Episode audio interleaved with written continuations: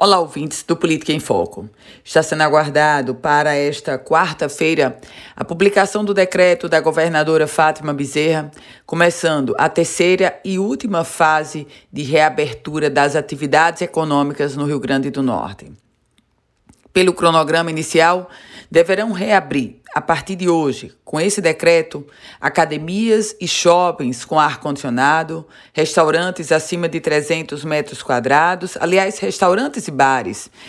Um detalhe interessante: essa fase essa reabertura de restaurantes, de bares, de academias e shoppings com ar-condicionado, essa fase já foi iniciada em Natal e Mossoró.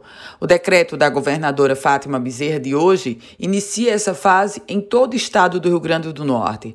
Mas, na prática, nós deveremos ter situações muito individuais em diversas cidades. E por um motivo muito simples e plausível.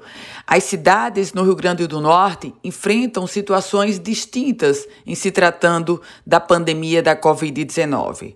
Em Natal, por exemplo, estamos com uma taxa de contágio inferior a 1. Na cidade de Mossoró, também.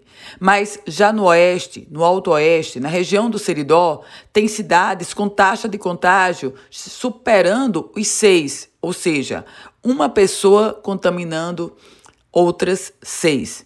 No caso da Grande Natal, chama atenção São Gonçalo do Amarante, que está com uma taxa de contágio de 5. E é nesse contexto, por uma individualização da pandemia da Covid-19 em cada município, que sim, as regras do governo do estado são gerais, mas naturalmente os prefeitos deverão trazer regras próprias de acordo com a realidade do seu município.